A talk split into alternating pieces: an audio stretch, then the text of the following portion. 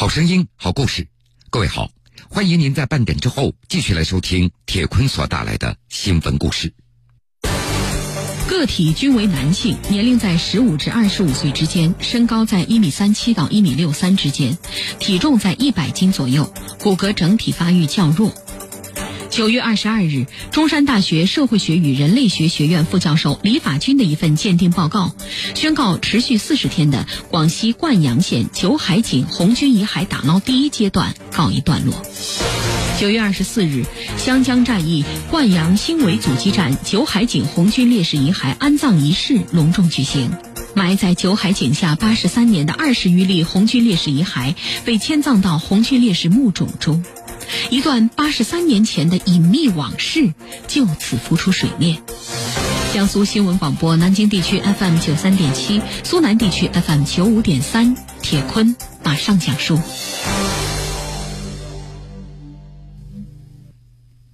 节目一开始给大家解释一个名词：酒海，喝酒的酒，大海的海，这指的是一种大型的盛酒的容器。在广西灌阳县新围镇有一个天然形成的九海井，这个井口直径大概有两米，上小下大，下面有一条地下暗河相通，因其形状，所以而得名。近日，在这口老井里发现了数量不明的骸骨，经过专家鉴定，那是一九三四年遇害的红军的遗骸。多年来，在九海井附近新围镇一带。在老百姓之中口耳相传着一段历史。一九三一年到一九三四年，红军三次经过灌阳县，与国民党反动派进行了浴血奋战，六千多名红军将士壮烈牺牲。在灌阳县新围镇发生的新围阻击战，那是湘江战役阻击战的第一战，也是一场最惨烈、最悲壮的一次战役。一九三四年十月底，天气出奇的冷。距离广州四百七十二公里之外的广西的灌阳县，那是红军长征进入广西的第一关。为了掩护中央红军过湘江，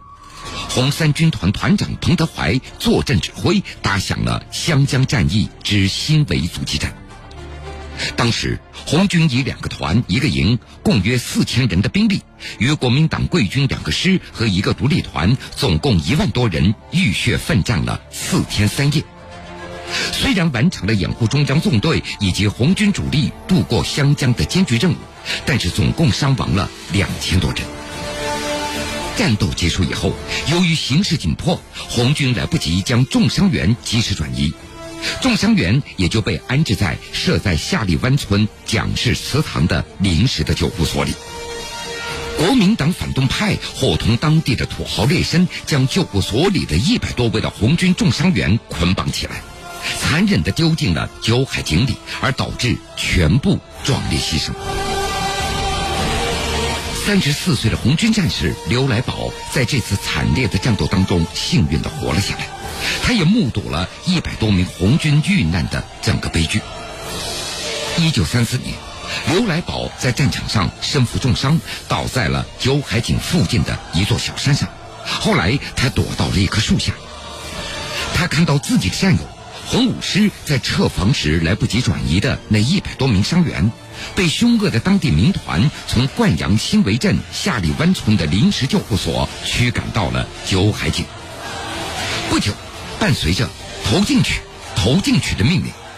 刘来宝看到战友们先被用棕绳绑上，甚至还绑上了石头，再一个个被活活的丢入了九海井里。当时他听到的是无法用语言所描述的哭喊声。有的战友手脚健全，就被压上了重石；衣服稍微好一点的，还被剥去了衣服和皮带。而几天之后，当地的村民还能够听到井底下。拍打的呼喊的声音。几十年以后，村民都互相告诫：到九海井附近千万不要走夜路，因为那里有冤魂。五十二年后的一九八六年，已经八十六岁的刘来宝回忆当年一百多人被活活丢下井的场景的时候，泪如雨下。他希望能够在九海井附近设立红军战士纪念碑，能够把战友们从井里打捞出来，入土为安。二零零四年，当地政府修建了一座烈士纪念塔，但关于打捞烈士的遗骸，由于当地复杂的喀斯特地形，九海井的水面距离地面大约有五米，淤泥的厚度达五六米。通常石头淤泥都会板结在一起，非常的坚硬，根本就挖不动。打捞九海井下面烈士的遗骸，在上个世纪十分的困难，直到刘来宝去世之前，他的这个心愿都未能实现。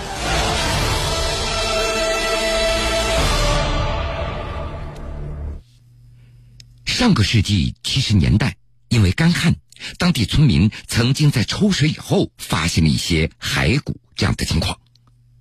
今年八月十三号，灌阳县启动了九海井红军烈士遗骸勘探打捞的工作。八月十三号到三十一号，那是勘探阶段。九月一号开始，当地启用抽水设备，对井内进行抽水，并且清淤。政府希望在尸骨鉴定以后，让这些战士入土为安。村民蒋发照参与了井下打捞。由于九海井与地下河相连，地形复杂，淤积严重，打捞人员采用用水管冲洗淤泥，将松动的石头一块块的捡在桶里，再吊出来。蒋发照他还记得，清淤到第四天的时候，在一个井壁窝进去的回水湾，他发现了第一块人骨。之后，在这个地方又找到了很多人骨。由于浸泡时间久了，这些人骨都是发黑的。四十六岁的杭州人朱铁俊，他是潜水组织杭州蓝旗潜水的总经理，曾经多次参与水下救援和打捞。这一次，他也参与了九海井水下的打捞工作。第一次下井的时候，朱铁俊在水底下待了四十多分钟。下去之后，他发现井内的水非常的浑浊，能见度非常低，大概也只有三十厘米，几乎什么都看不到，只能够靠手摸。由于水下漆黑一片，听不到任何的声音，心理压力非常大。除此之外，这水底下还随时会出现塌方等这样的情况。经过四次下潜之后，朱铁俊他就确定，只有对井下进行抽水清淤、打捞工作才能够进行下去。在连续抽水十天以后，井底裸露出来了，然后人工再下到井底进行开挖。几次下潜。朱铁俊他发现了两块不完整的石碑，上面还有字，这就显示井下的确有遗骸。最让朱铁俊兴奋的，那是在九月十二号，他清理出一颗生锈的子弹头，随后又陆陆续续发现了二十具遗骸和一些遗物。九月十六号，灌阳县将井下发掘出来的骸骨运送出井，一些遗骸骨有的还被棕绳所捆绑着。同时，还从井里清理出局部腐烂的黑色、已经打结的棕绳和被棕绳捆绑之后留有清晰痕迹的坠石等等。当天，灌阳县相关部门在九海井举行了简短的起运仪式，针对遗骸的清洗和鉴定工作也随之展开。九月十六号，第一批红军烈士遗骸起运了，交由中山大学社会学与人类学院副教授李法军来鉴定。时间再往前推一点，九月十三号的晚上，国内著名的人骨研究专家、中山大学社会学与人类学系副教授李法军，在手机上看到了广西灌阳县发现红军遗骸的新闻。仅仅两天之后，李法军就接到通知，叫他去现场。于是他带领着四名研究生，组成了这次遗骸的鉴定专家团。到达现场以后，李法军和他的团队对遗骸进行了分类和修复，并且从体质人类学的角度对骸骨的性别、年龄、身高、体重以及骨头上的创伤等这样的情况进行了判定。李法军推算出遗骸的数量为二十具以上，那都是男性，年龄在十五到二十五岁，都是青壮年。身高一米四到一米六五之间，体重只有一百斤左右，骨骼非常的细，这也显示他们生前极度的营养不良。这些遗骸的资料与当年红军的情况非常相符，就此可以认定，从九海井里清理出来的人体骸骨，就是一九三四年被国民党反动派丢进井里惨遭残忍杀害的红军遗骸。九月二十二号，广西灌阳县召开发布会确认，广西灌阳县新围镇九海井发掘出将近二十具的遗骸，的确是八十三年前在此牺牲的红军遗骸，年龄在十五到二十五岁之间。广西文物保护与考古研究所所长李真，文物鉴定结果和党史资料分析研究后认为，大家一致认为，九海井里清除的人骨就是一当年红军烈士的遗骸。这些呃人骨大概的个体数大概就有，目前已经超过二十了，都是男性。所以都是都是都是男的，然后这个他的年龄大概十五到二十五之间，都是这个青壮年，然后他的骨骼发育的不好，就是跟这些这个情况看，这些就跟当时这个我们的红军战士这个红军的组成吧，这些组成的人员这个年龄结构是比较相似。当很多村民看到这些骨头一块一块捡到坛子里的时候，大家的心情也非常沉痛。多年来。在村民口耳相传的九海井丢红军的故事也被证实，这是真实的。在李法军看来，由于井底下地形复杂，打捞工作仍然还在继续。打从现在我们都能确定二十例以上了啊，因为今天又又出土了好多，所以下边还应该还是会，嗯，但是难度会越来越大，嗯，因为那个井水的是很难排出，下边的这个沉积情况我们也不清楚，但是这井里边非常复杂。九月二十四号，广西灌阳县举行隆重的安葬仪式，将九海井第一批红军烈士遗骸安葬到九海井红军烈士纪念园的红军墓中，让红军烈士入土为安。广西自治区有关部门、桂林市和灌阳县相关领导，以及红军的后人和社会各界群众，总共三千多人参加了安葬仪式。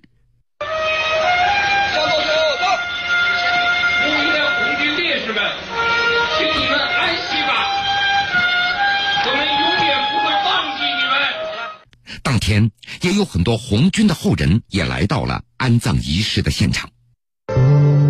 在这个底下八十三年水泡的，才十几到二十岁，他那个骨骸鉴定啊，他们这些为国捐躯的这些红军战士，我们永远都不会忘记他们。呃，在我们灌阳这片红色的土地，我们呢作为灌阳人，一定要铭记这段历史。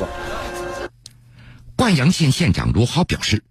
这次发掘出来的红军烈士遗骸也只是散落在灌阳县境内的一小部分。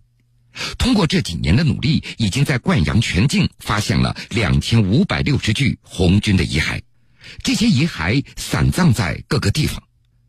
灌阳县委县政府准备用一到两年的时间，把这些散落散葬的红军遗骸全部归葬在新围镇九海井红军纪念园，供后人瞻仰。近日，百名红军广西被害陈景疑似遗骸八十三年后被发现的消息，引发了国内各界关注。年逾不惑的中山大学社会学与人类学系副教授李法军和他带领的四名研究生组成了此次遗骸的鉴定专家团，推算出遗骸数量为二十具以上。作为多次和公安部门合作帮助刑侦破案的人类学家，李法军通过骨头复活一个人的生前故事，正是他的兴趣所在。而在现实生活中，这名与人骨对话的考古专家，不仅是好老师，还是一名颇有生活情趣的人。铁坤继续讲述：李法军的主业那是体质人类学，通俗来说，就是研究人类的发展过程。而作为体质人类学的一个分支，法医人类学，则是李法军研究当中实际应用最多的部分了。那是在今年六月，松花江畔的一座城市的闹市区，发现了一宗只有人头骨的命案。当地警方对受害人的信息一无所知，半年多了仍然没有破案。于是，千里之外的李法军被紧急邀请赶往了当地。协助警方通过头骨进行面部的修复，推断出受害人的相貌特征，从而来追查凶手。这已经不是李法军第一次协助警方破案了。有一年，广州警方在某小区发现了同样只有头骨的凶杀案的现场。李法军和广东省公安厅的法医一起，通过对头骨的研究和面部的复原，不仅模拟出了受害人的相貌照片，还给出了基本的范围信息：女性，年龄十五岁左右，来自黄河中下游地区，包括陕西、河南、山西、山东、安徽北部。最终，警方在中原的某个小县城，通过照片的比对，发现了这名十三岁的失踪女孩。随后，案件告破。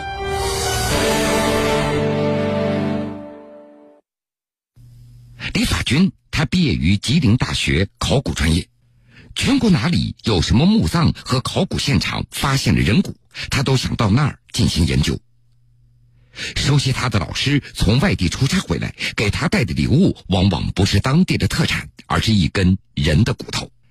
在他工作的中山大学马丁堂三楼体质人类学的实验室里，有不少风干的人骨和人骨的模型，还有塞满了大大小小盛放人骨标本的一些容器。按照李法军他自己的说法，从小他就对骨头非常的感兴趣，比如。小时候吃完鸡肉，他就有把鸡骨头摆好复原的这样的习惯。一九九七年，读大三的李法军第一次到内蒙古的赤峰去实习，实地参加了一处墓葬的挖掘。考古结束的那一天，正好是中秋夜，明月当空，微风拂面，